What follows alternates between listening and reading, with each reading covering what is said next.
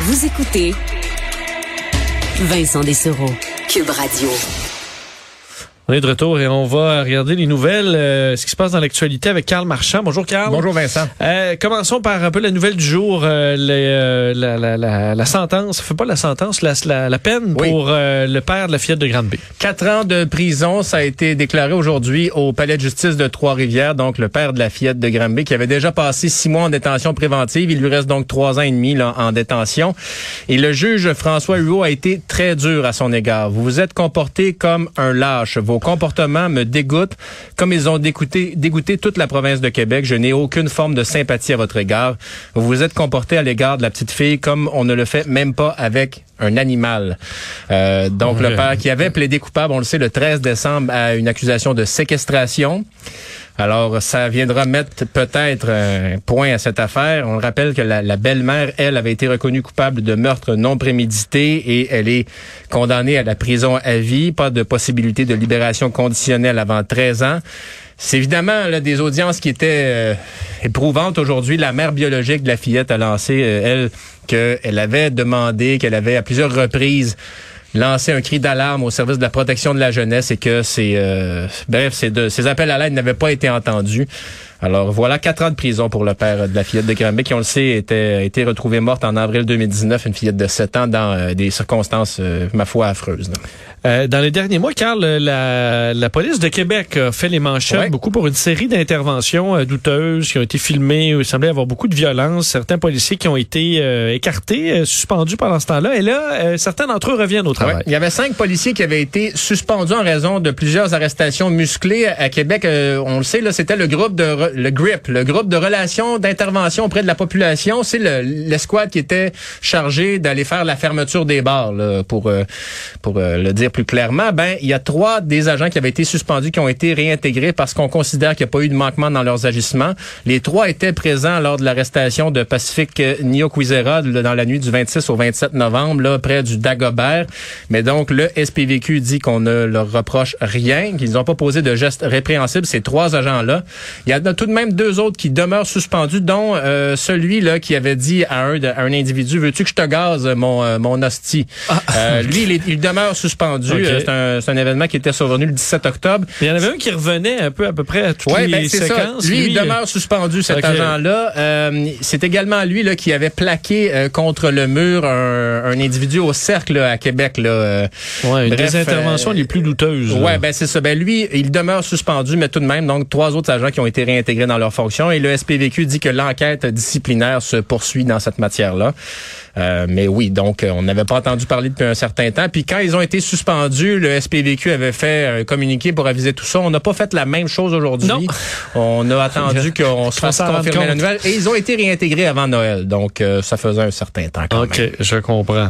Euh, bon, les commerçants devront, euh, Carl, faire euh, bon, bon, euh, vont vérifier les passeports Ouais. vaccinaux bientôt, les commerces non essentiels, on pense aux soins corporels et tout ça. On parlait Ouais. tantôt avec quelqu'un qui travaille sur des bornes pour essayer de faire ça plus vite, parce que euh, plusieurs commerçants euh, sont opposés à ça. Il voit comme tout un casse-tête. un, un gros front commun des commerçants qui disent euh, écoutez, c'est impossible pour nous de le faire. D'abord, il y a une question de pénurie de main-d'œuvre et euh, dans tous les organismes, là, quand- que ce soit le Conseil québécois du commerce de détail, Conseil canadien du commerce de détail, la Fédération canadienne d'entreprises indépendantes, disent écoutez, de nous imposer euh, cette restriction-là, ça va être beaucoup. Puis dans euh, un des exemples, c'est par exemple euh, la chaîne de suppléments alimentaires Popeyes. Bon, c'est pas des choses que toi et moi on, on consomme. On pas des, je sais pas, Tu pas regardes des, ma chef et tu Ben, dis, prends pas de lui. en tout cas, je te dirais, change peut-être de ça, mais bon.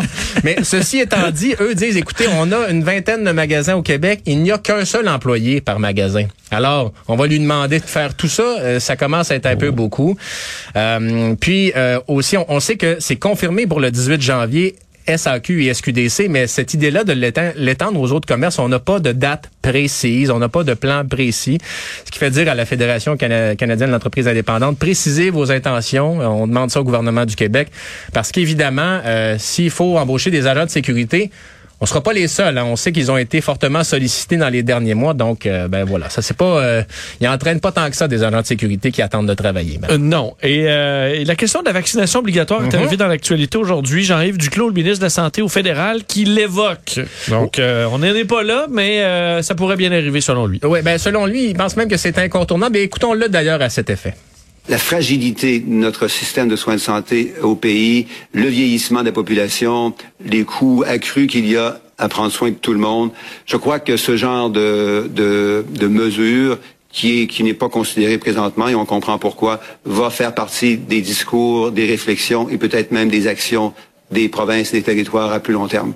Et là, Jean-Yves Duclos qui a dit, écoutez, ça, c'est une réflexion personnelle, ce que je vous dis là, et c'est pas totalement pertinent. Pourquoi? Parce que justement, c'est une compétence qui dépend des provinces et des territoires d'exiger la vaccination. Il faudrait qu'il dise juste des choses pertinentes en point de presse, là, le ministre de la Santé au fédéral, mais je pense pas que c'était innocent. Ben non, ben non. Puis ceci étant dit, euh, son point de vue, il est quand même ministre fédéral de la santé. On sait que le fédéral gère pas d'hôpitaux, mais tout de même, euh, c'est pas. Euh, oui, c'est dans son champ de compétences. Ben, c'est la question de la santé. Donc prêtons-lui une certaine confiance. Puis on, on comprend qu'il veut mettre une pression aussi sur les provinces. Oui. Et là, c'est un débat très sensible, la vaccination obligatoire. Si on le fait, on le fait de quelle façon? On franchit hum. quand même une étape qui rend plus de gens mal à l'aise. Donc est-ce que c'est des amendes carrément? Est-ce qu'on impose davantage les les gens non vaccinés. C'est plus une option que je trouve plus plus acceptable. Dire vous coûtez plus cher au système de santé, ben vous allez payer davantage, mais sans qu'on vous interdise de, vivre, que vous ayez des amendes à tous les mois ou à tous les trois mois comme l'Italie ou, le, ou la Grèce par exemple. Oui, puis euh, on sait également que la démarcation est assez claire. 10% hein. 11% de non vaccinés au Québec qui occupent à peu près la moitié des lits réservés pour la COVID-19. Donc ces gens-là coûtent plus cher au réseau de la santé, c'est clair et net. Puis c'est aussi une problématique bien différente de celle de la cigarette qu'on a vu apparaître avec les problèmes de santé au fil des années. Là, c'est une crise sanitaire d'un coup. Puis ben, les, les, gens qui fument paient la facture là, ah système ben de santé. Ils paient une tonne de, de, de taxes. Donc, comme je dis, les gens qui font de la motosport euh, paient leur plaque plus cher parce qu'ils se retrouvent plus souvent à l'hôpital. Ça coûte très cher. C'est une logique qui est plus acceptable, je pense, que juste d'interdire de pas être vacciné, ce qui est un peu étrange. Mais là, les actuaires ont pas eu le temps encore, évidemment, de faire toutes les, les probabilités de, des coûts de santé, mais on le verra peut-être. Puis, pour te donner, bon, tu parlais de, de l'Europe, c'est ça, tu sais, à certains endroits, on va pénaliser les personnes âgées qui ne sont pas vaccinées. En Autriche, c'est 600 dollars d'amende tous les trois mois à toutes les personnes de 14 ans et plus qui ne sont pas vaccinées. Alors, est-ce qu'on va demander la vaccination obligatoire ou imposer ou pénaliser ceux qui ne le sont pas? Euh, on sent que ça s'en vient. En tout cas, on est passé par la, la SAQ, la SQDC avant de, de, de réfléchir à ça. Euh, et euh, la question des médecins spécialistes, en hum. terminant, là, euh, des millions de dollars en primes qui sont abolis.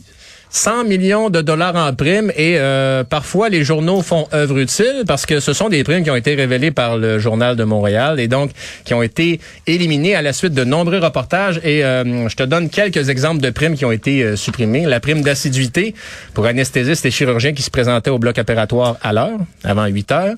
la prime réunion pour assister à une réunion. Euh, et ça, imagine-toi, c'est vrai, moi j'aimerais ça te payer pour rester ben avoir une prime parce que et, pas euh, toujours utile. Et les infirmières qui assistent aux mêmes réunions que les médecins spécialistes aussi, des fois, aimeraient avoir ces primes-là. Oui. Une prime pour les patients de 85 ans et plus et la prime oxygène. Celle-là, elle, est, elle, est, elle était amusante. C'était une prime offerte quand on effectuait la surveillance d'un appareil précis d'oxygénation pour les patients. Ça marchait par coup de 15 minutes, par quart d'heure. Il y a un médecin qui avait réussi à facturer en une seule semaine 54 000 dollars pour un seul patient de cette prime-là. Oui, il y avait eu de l'abus. Alors euh, voilà, donc et euh, avec l'accord de la Fédération des médecins spécialistes, il y a l'Institut de la pertinence des actes médicaux qui a été mis en place en 2020 qui va justement évaluer toutes ces primes-là parce qu'il y en a d'autres. Et l'idée, c'est d'arriver à des économies annuelles de 140 millions de dollars par année. Mais en tout cas, tu étais là aujourd'hui à l'heure, moi aussi. On n'a pas eu de prime, mais en même temps, on sauve pas de vie. Euh, c'est un bon point que quand même. Merci, Carl.